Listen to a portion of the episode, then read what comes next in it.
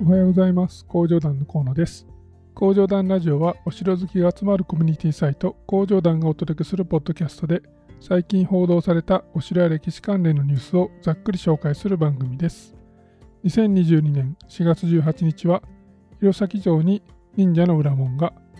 高島城名誉館長に諏訪家第15代当主が就任三木城跡の発掘調査が始まるといった話題でお届けします。はい、えー、先週の木曜日に3回目のワクチンを打ってきたんですけれども、あのまあ、かなり、えー、大変でした。まあ、熱も39度以上出て、で、まあ、腕が痛いのはまあ別にファイザーでもモデルでもあんまり関係なくて、まあ、いわゆるなんかモデルナアームっていうやつをあのどれぐらいのもんだろうって、まあ、若干期待というかなんかそのえー、どんな感じなのかなっていうふうにも思ってたんだけど、まあ別に、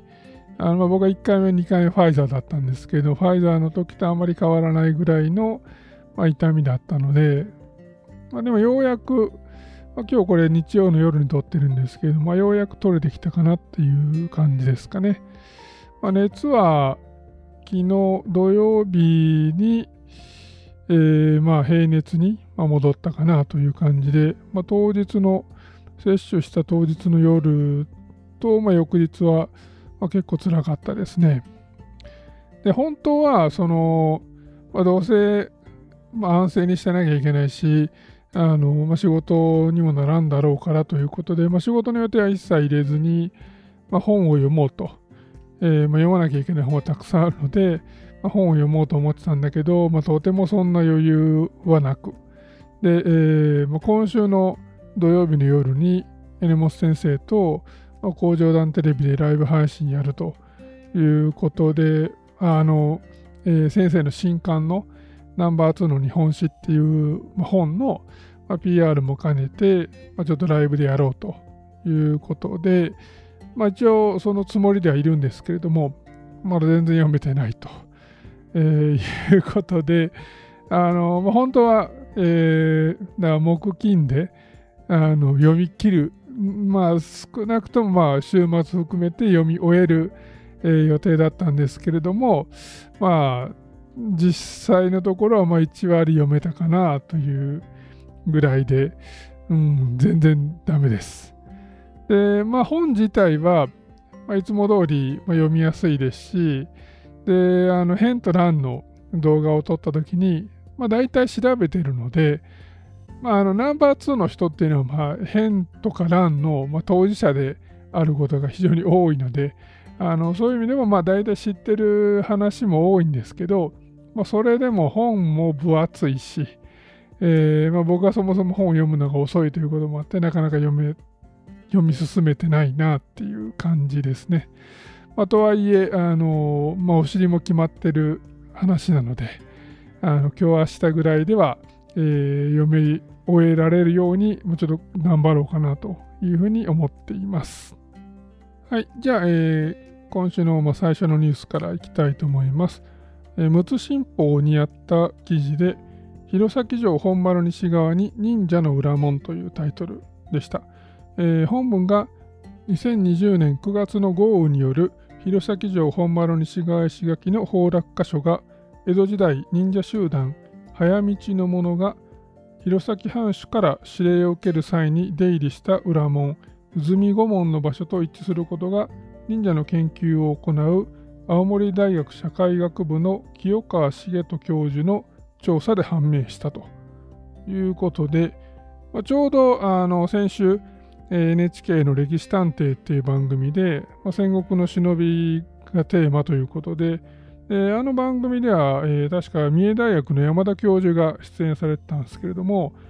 忍者の研究を行っている大学教授って結構いるのかなというところが、まあ、まず、えー、最初の、ま、疑問としてまあ浮かんだんですけれども、まあ、それはさておき、えー、この、まあ、弘前藩に忍者集団がいたっていうのは、どうやら実在らしいんですね。で、その早道のものという、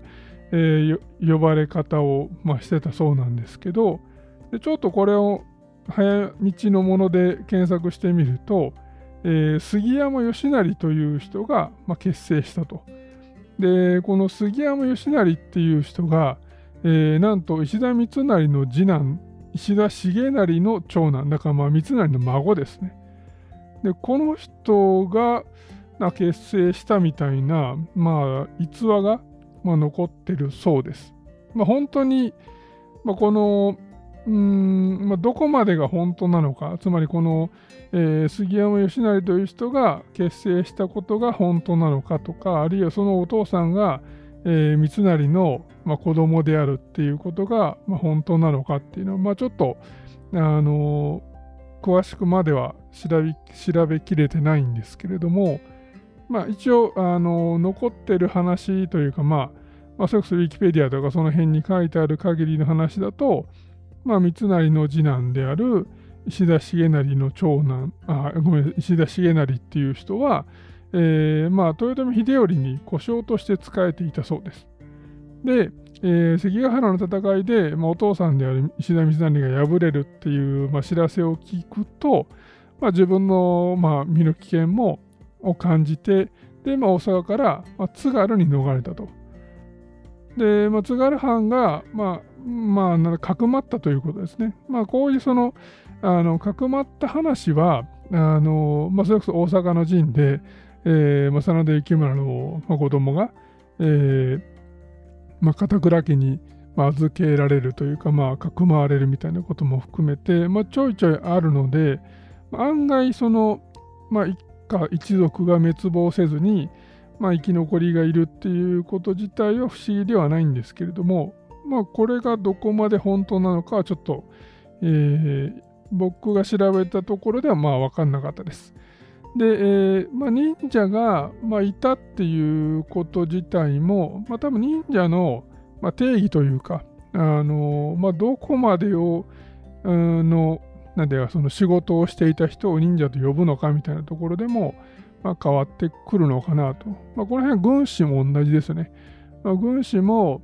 まあ、いわゆる三国志でいうなんか諸葛亮孔明みたいな人を、まあ、僕ら一般的に軍師というイメージで、まあ、日本だと、まあ、竹中半兵衛とかね、ああいうのがまあ割とあの近いイメージだと思うんですけれども、まあ、ちょっとなんか、えー、まあ、うん刀で戦うには弱そうだけどめちゃくちゃ頭が良くてなんか作戦立てたらすごいみたいなそういうイメージですかね。でまあ、ただまあ実際のところ、まあ、軍師の役割っていうのは、まあ、そんななんていうか、うんまあ、作戦を立てる人もいたかもしれないけど、まあ、そうではない仕事も、まあ、たくさんあって、まあ、祈祷だったり、まあ、天気を読んだりとか、まあ、そういう、まあ、ことも含めて、まあ、軍師と、まあ、正確には軍配者と呼ばれてたらしいんですけど、まあ、そういうふうな、位置づけだったらしいので、まあ、忍者っていうのも、まあ、いわゆるその潜入調査とか、まあ、そういうスパイ活動を、まあ、していた人もいれば、まあ、毒を飲ませたり、まあ、暗殺みたいなこともやってた人もいるだろうし、まあ、そうじゃない、まあ、ちょっとした、なんだろうな、その、うーん、まあ、変な言い方になるけど、お手伝いさんみたいなあの感じの、まあ、役回りの人も、まあ、いただろうから、まあ、この場合のあの忍者の仕事っていうのが、まあ、どういう人たちだったのかっていうのがちょっとわかんないですけど、まあ、この辺も、あのまあ、今後ね、いろいろ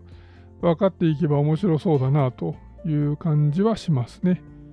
で、まあ、歴史探偵の話に、まあ、ちょっとあの戻ると、なかなか面白かったですね。あのまあ、今日これを、この記事を紹介するので、まあ、慌てて僕も、えー、見たんですけれども、まあ、まきびしがああいうその土製というか、その焼き物で作ってたかもしれないというのは、まあ、あの非常に面白い、えー、仮説だと思うし、焼き物であんなにその強度があるっていうのも、うん、まあなかなか意外な、あの情報でしたよね。で、まあ、ああいうふうに、まあ、してれば量産ができるっていうのも、あのなるほどなと思ったし、で、まあ、手裏剣の方も、まあ、手裏剣のまあ原型というかね、まあ、そういうあの、まあ、鉄じゃなくて石を投げてたっていうのも、まあ、戦国時代のそのあの武器の一番まあ主流はあの弓でも刀でもなく、まあ、石だったみたいな話もあるのであの実際その、えー、致命傷の大半は、まあ、石だったというかねそのあの鉄砲が普及する前っていうのは、まあ、弓はどうしても技術の習得に時間がかかるのでであの農民とか、まあ、要するに、えー、基本、まあ、兵隊の大半は農民なので、まあ、そういうその、まあ、素人があの簡単に身につけられる武器として、まあ、石を投げるというのがあの、まあ、戦国時代、まあ、特に初期のね、えー、合戦では、まあ、主要武器だったので、まあ、この辺もそれをあの、まあ、さらに洗練させていくというか、えー、より、まあ、命中精度を上げてかつ、うんまあ、殺傷能力を上げるためにあのまあああいうその緑泥変顔みたいなものを加工して、えー、使っていたっていうのは、まあ、なかなかその説得力があるというか、あのまあ、少なくともあの番組をあ見ただけではあのこう即座に否定しがたいようなあの印象を持ちました。あと個人的にはあの住職の方のなんかコメントが良かったですよね。あのアナウンサーが、まあ、緑で変顔を使いたいからといって、まあ、痛みをあの壊しちゃいけないですよねみたいな、まあ、そういうあの、まあ、振りを、まあ、したところであそうですね罰当たりですねみたいなんで終わらせるんじゃなくてあのいいことじゃないけれども、まあ、亡き人の力を借りて、まあ、戦おうとしたのかもしれないですねみたいなこうなんかあのポジティブな方向にあの回答を持っていっていったっていうのがなんかすごくあの素敵な答え方だなと思ってあのまあやっぱり徳が高い人は、まあ、いいこと言うなみたいなことを、えー、思いました。まあ、ただあの、えー、まあ、さっきそのねその焼き物の巻き菱とかあるいはまあ、えー、こういう石をね加工した手裏剣みたいなものにあの、まあ、そう違和感はないというか、まあ、否定しがたいとは言ったものの、まあ、時代的には、まあ、この当時であれば鉄の加工は十分できたはずなんですよね。まあ、日本刀はもっともっと前からありますし、でまあ、この八王子の戦いが行われたということは、秀吉の小田原征伐の年なので、まあ、1590年ということなんで、まあ、当然、あのまあ、とっくに鉄砲は国産化しているわけなので、まあ、鉄の,、まあ、あの加工だったり、まあ、うんなんでその、まあ、量産的なことも含めて、まあ、十分、まあ、技術的にはできてるはずなんですけど、まあ、それでも、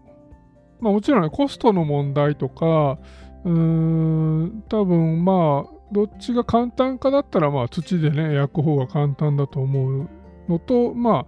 あ、あの番組ではね、河合先生が小田原城に武器持って行ってたから、まあ、急遽作ったっていうことも、まあ、お話はされてたので、まあ、そういうこともあって、まあ、すぐに、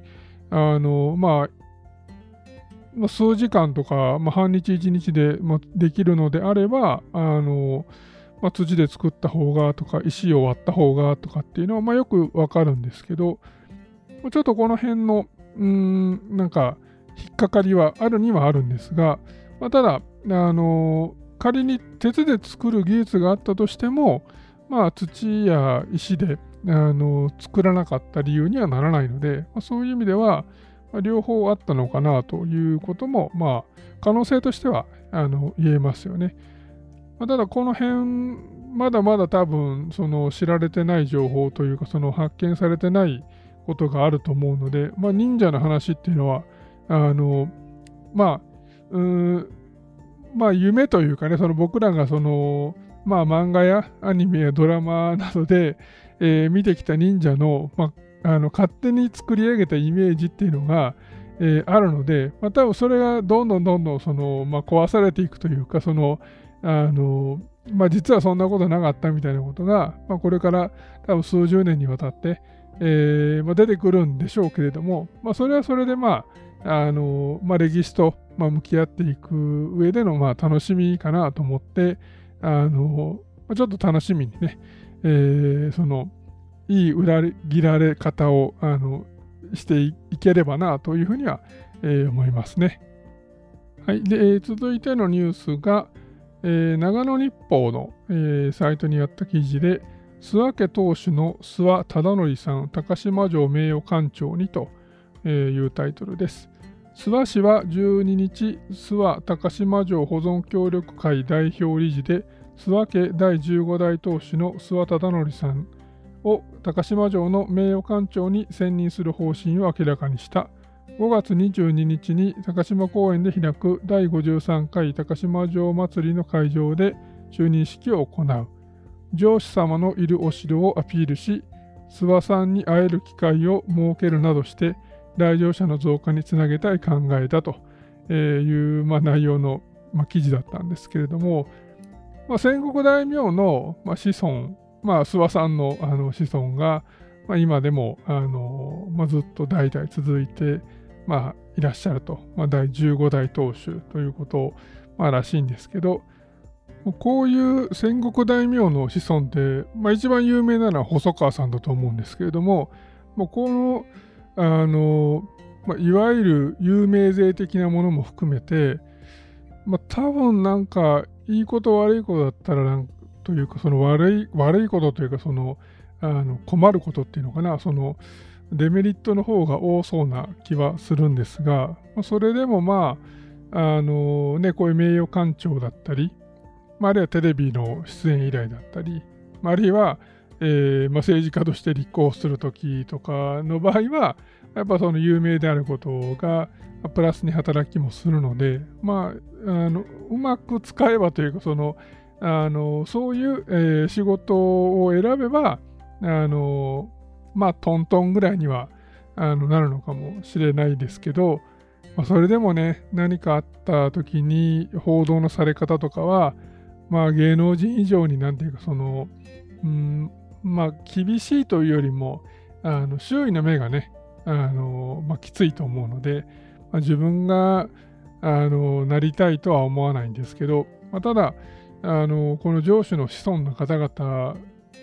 とか、まあ、そこに伝わってるあのものとかの話はなんかね聞いてみたいと思うしあの仲良く、えー、していただけるんだったらあの仲良くなりたいなというあのちょっとねずるいですけどなんかそういう気持ちは、えー、ありますよね。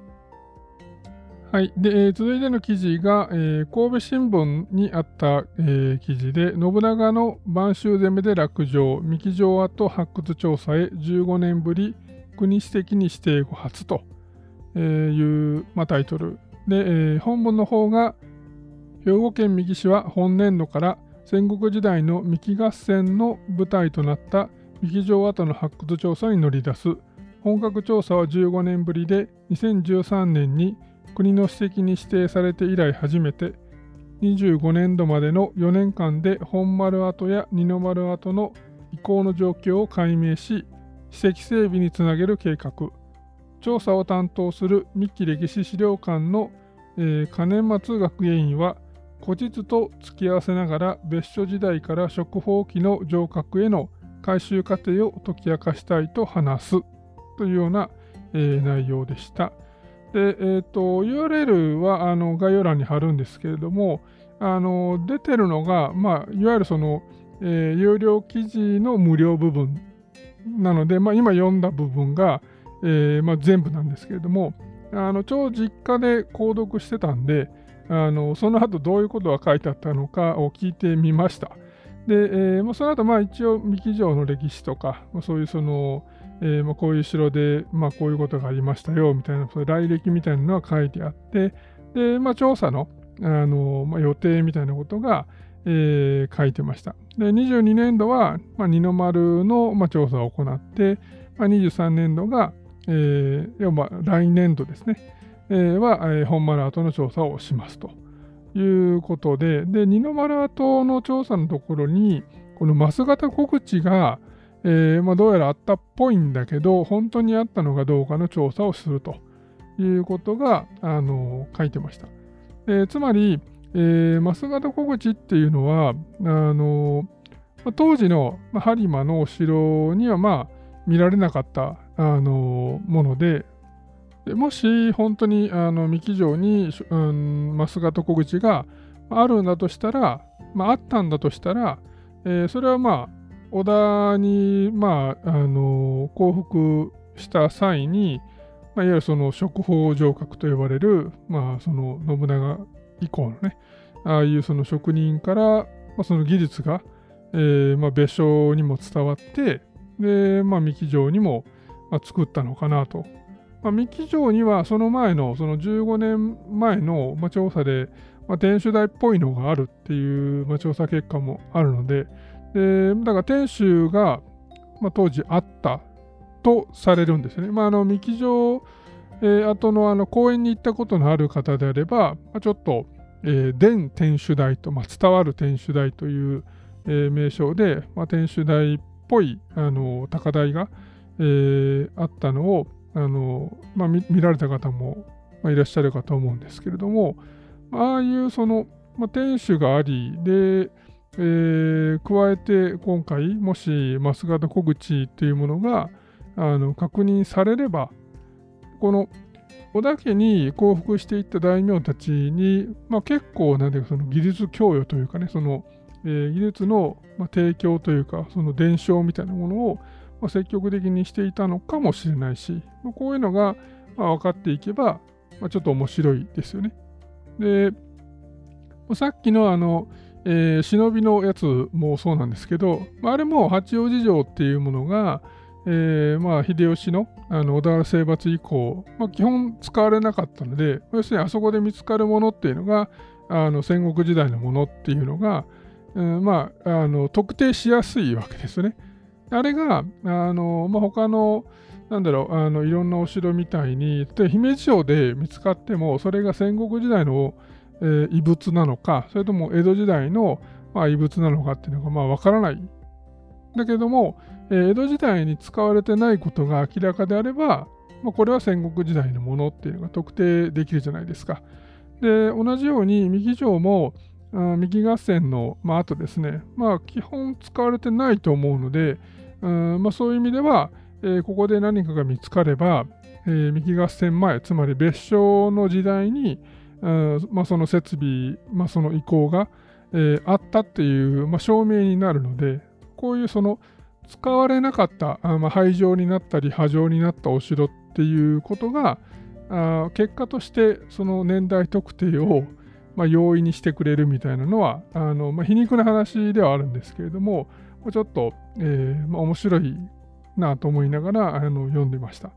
これもね、あのまあ、途中途中でその現地説明会とか報告会も予定しているっていうふうに、あのまあ、有料の部分というか、まあえー、紙面の方には書いてあったので、あのその辺もちょっと、えー、今後のあの、まあ、報道を、えー、チェックしようかなというふうに、えー、思っています。はい。で、続いてが QAB ニュースヘッドラインという、まあ、これ琉球朝日放送のサイトらしいんですけれども、えー、首里城正殿の復元工事、秋頃着工予定という、まあ、動画とあのニュース記事が、えー、ありました。で、在りし日の姿を取り戻すため、着々と進む首里城の再現工事がいよいよ本格的な動きを見せることになります。火災で焼失した正殿の本体工事が秋頃始まり、それに合わせて木材を保管する倉庫の整備も行われる予定です。正殿の完成は2026年になる見込みで、沖縄総合事務局では引き続き見学デッキなどを設置し、見せる復元に取り組んでいきたいとしていますというようなあの、まあ、文章と、あと動画が、えー、置いてあるんですけれども、まあ、動画もあの、まあ、こういうことをアナウンサーが喋りながら、えーまあ、首里城のあの現地で、なんか説明をしている様子のあのものが流れてました。まあ、姫路城でね、あのえー、修復工事をして以降、まあ、こういうその、なんていうか見せる復元工事というか、見学デッキを設けて、まあ、工事中の工事中の様子があの見れるようになっているっていうのは、まあ、すごく増えてて、あのいいなというふうに思います。まあ、観光対策にも、まあ、なるでしょうし、で、今回もあの素屋根で覆って、えーまあ、中で、ま、工事しているところを、ま、見学できるということだから、まあ、雨でも、あのま、変わらずね、あの傘もささずに、え、見ることができるので、ま、こういうのは、え、いいですね。ま、最近はお寺とかでもね、あのこういう、え、感じであの工事中の様子が見れるところ増えてますけれども、あのすごくいいなと思います。ただまあなんか沖縄はまたコロナの感染者数がま増えてるみたいなので、あのまあおそらくゴールデンウィークとか夏休みはあの、まあ、自粛してくれみたいな要請が沖縄県側から出てくるんじゃないのかなというような気もします。まあ、この時あの工事自体は秋から始まるっていうことなので、まあ、どちらかというと、まあ、シルバーウィークとか、あるいは冬休み以降ですね。あまだまあ、来年の方が、まあ、ちょっと本格的な工事になってるのかなという気はしますが、あの姫路城と違って、えー、今回の場合は多分まっさらのところから、えー、作っていくことになるからまあ新築という表現がいいのかちょっとわからないんですけどあのいわゆる修復工事ではないんですよね。で、まあ、復元工事というタイトルにもなっている通り、あの、更地の上にもう一回、まあ、ゼロから、えー、建物を建て直すっていう形になるので、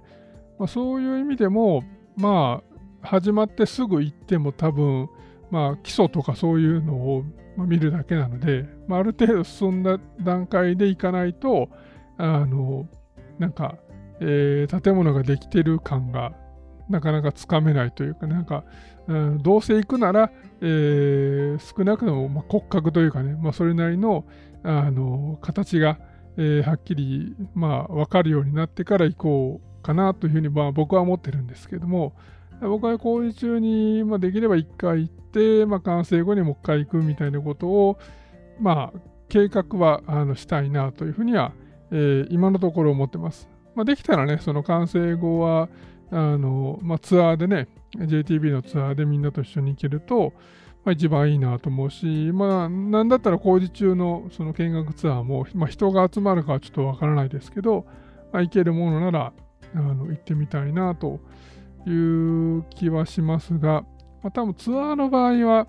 関東の方だと、ね、羽で発着じゃないと不便だしで、まあ、こういうその発着地の問題であの分散してしまうっていうのが結構辛いところがあるかなという気はしますよね。まあ、逆に那覇空港からあのなんか、えー、あと宿泊と、えー、含めての部分だけで、えー、那覇空港までは、まあ、各自、あの、おのおの、えー、みんな自分でチケット取ってきてね、みたいな感じにした方が、あの、集まりやすい、まあ、参加しやすいかもしれないですよね。ま、その辺ちょっと、あの、まあ、おいおい JTB とも話をしてみようかなというふうには、えー、思っています。はい。で、今日最後の、えー、記事です。えー、茨城新聞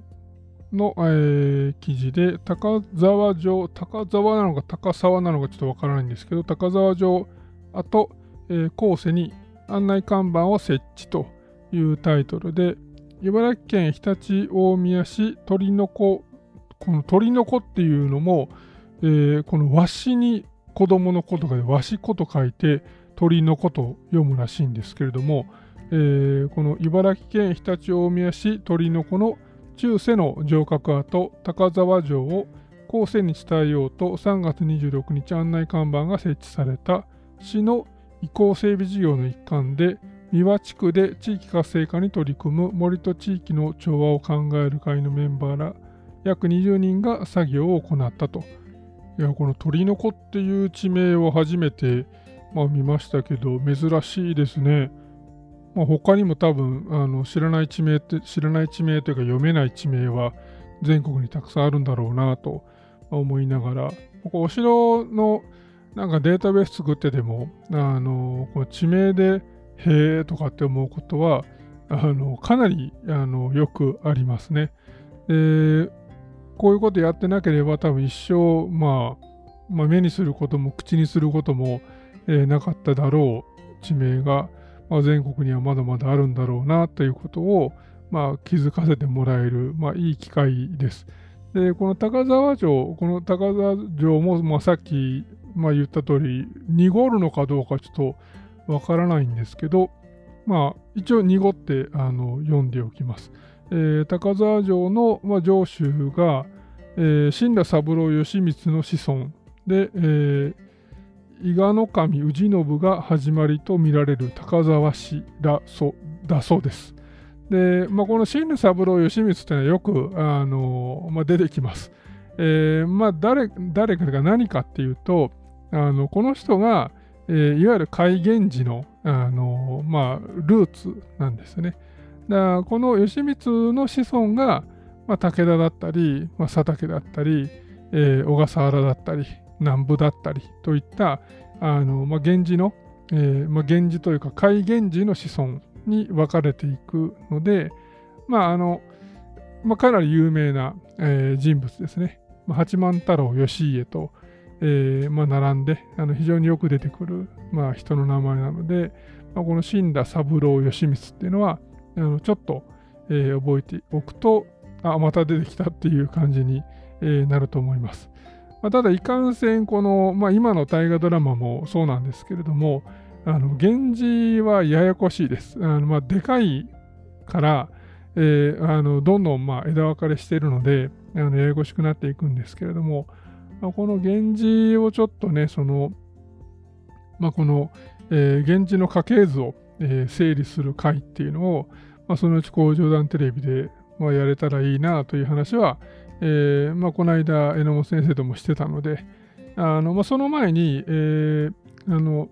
摂関家の藤原氏の、えー、話を、えーまあ、これはも収録済みなんですけども、まあ、僕が編集できてないだけで、えーまあ、撮ってあるので、まあ、それをちょっと、えーまあ、先に公開しつつ、まあ、同じ感じで、まあ、源氏や兵士だったり、まあ、もうちょっとね、あの小さな単位にはなりますけれども、まあなんか大名家とかで、えー、特に江戸時代まで続くような大名家であれば、いろいろ文家も、まあ、生まれたりもするし、まあ、それこそ来年のその大河ドラマのあの、まあ、話で言うと、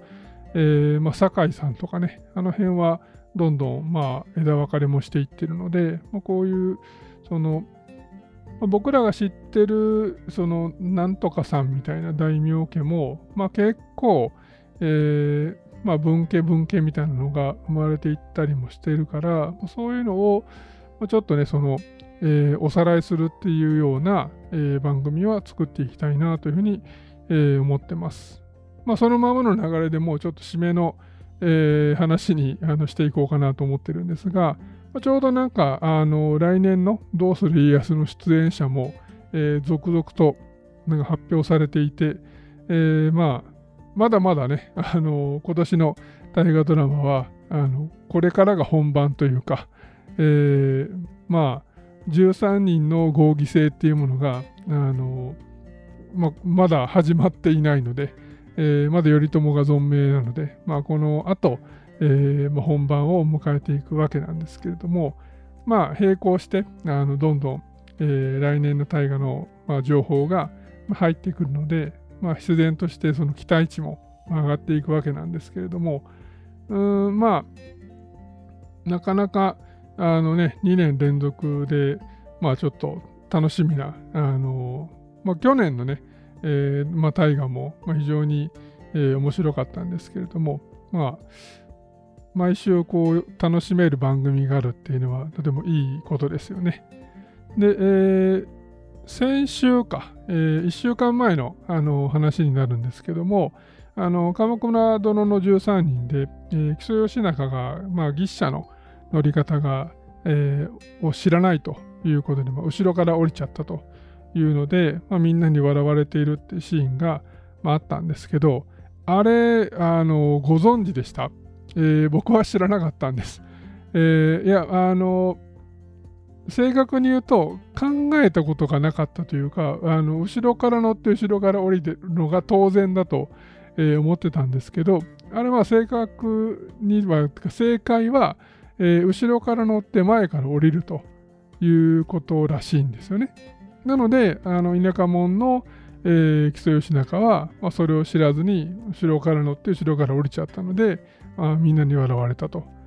でこれはあの、えー、平家物語とかにもあの残ってるその物語としてエピソードが、えー、書かれてるそうですね。で、まあ、あ貴族だけじゃなくて、まあ、今日の町の人たちも、あの田舎者目というふうに、まあ、笑ったという、まあ、京都の人は、まあ、いつの時代もなんというか、性格があんまりよろしくないな、みたいな、そういうあのちょっとお高く止まってんな、みたいな感じのあの書かれ方をあのしてるっぽいんですけれども、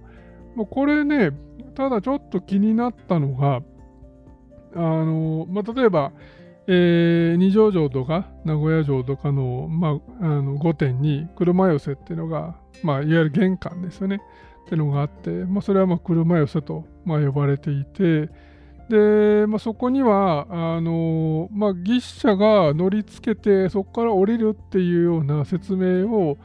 聞いたような気がするんですよね。僕の記憶違いだったのかもしれないんだけどでただまあ僕聞いたことがあるからそのままあのガイドツアーとかでも案内していたようなあの気がします。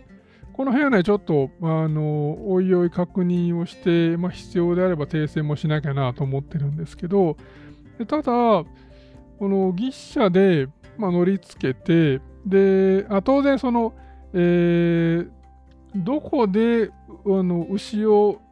こう外すのかはちょっとわかんないんですけど、えー、それがまあお城の、まあ、外なのか、えー、お城に入って、それこそ唐門の手前あたりなのか、ちょっとわかんないんですけど、あの、御殿の前まで牛が引くことはないです。えー、もうちょい手前で、あの、まあ、門の外なんですかね。まあ、あたりで多分牛から、あの、まあ、外して、で、まあ、その後は人が引いてみたいなことをするらしいんですけれども、そのまま、あの御殿まで、まあ、乗りつけて、まあ、要は、えー、高貴な人が、まあ、一番まあ高貴な人は天皇なわけですけれども、あの高貴な人が、まあ、地面に足をつけなくていいように、あのまあ、ああいう牛車を使ったりするはずなので、でそのままあの御殿に入っていけるっていう説明を聞いたはずなんですよ。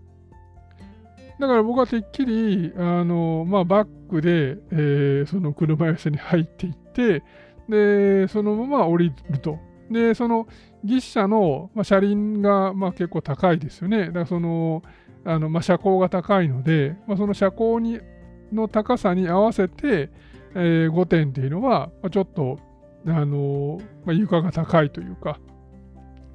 だから二条城の二の丸御殿に入ろうと思うと、まあ、最初に、まあ、5段6段ぐらいの階段を上がる羽目になるんですけれども、まあ、あの高さが、まあ、要は、えー、牛車に、まあ、乗り降りするときに、まあまあ、最適なというかその、まあ、ちょうどいい高さに作ってあるのかなぐらいに思ってたんですがこれ前降りだとするとちょっと話変わってくるんですよね。結局じゃあ前降りだったら、えー、階段上がんの？みたいな話になるのでただ前降りと言ってても前降りの前から降りるところとなんかこの、まあ、橋を架けるじゃないけど板を渡して、えー、下に降りることなくそのまま御殿の、まあ、床の部分まで、まあ、行けるようにするのか、まあ、ちょっとその辺のその細工というか、えー、乗り方降り方みたいなのはまだまだ分かってないところがあるので、えー、ちょっと調べなきゃなと思ってます。で、あの、後ろ乗りだとしたら、それはもう全然普通にね、あの、まあ、まあ、バックで、えー、車椅子に入ってくれば、まあ、そのまま乗れるのかなというふうには思ってたんですが、で、あの、ちなみになんですけれども、えー、なんか、牛車で行こうっていうタイトルの、なんかすげえ、あのファンキーなタイトルのあの本が、えー、あってですね。で、まあ、早速僕はそれを、あのー、買ったんですけれども、で、しかもこれが吉川公文館っていう、まあ、あのー、まあ、歴史の本に関しては、まあ、あの超、えーまあ、老舗で、まあ、超あの信頼性の高い出版社から出てるので、まず間違いはないと思って買ったんですけど、この本をまあ読めば、もしかすると答えが書いてあるかも知れないです。まだ、あの、触りしか、まあ、ざっと、えー、まあ、ページをめくっただけなんで、あのしっかり読めてないんですけど、まあ、ざっと見ただけでも、あの牛車は実は4人乗りだったとか、えーまあ、場合によってはもっと乗ったあのことがあるみたいなことも 書いてあったりして、え、なかなか面白そうなあの本なんですが、あのちょっとこの本を読んで、まあ、分かんなかったら、まあ、ちょっと、えーまあ、質問もしながらですね、この、えー、二条城の、まあ、車寄せでの、まあ、牛車のあの、まあ、使われ方というか乗り降りのされ方みたいなのは、えー、きちんと、まあ、事実を、えー、確認したいなというふうには、えー、思っています。次のね、えガイドツアーを、まあ、開催するまでにはちょっと答えをあの明らかにしておきたいなというふうには、え思ってますが、まあ、意外なところでなんか、え自分の知識のなんなんていうかその、えー、うろ覚え感というかその、うんまあ、うろ覚えですらないですねその、えー、正しく、まあ、理解できてないどころじゃなくてそのうん気にも留めてなかったというか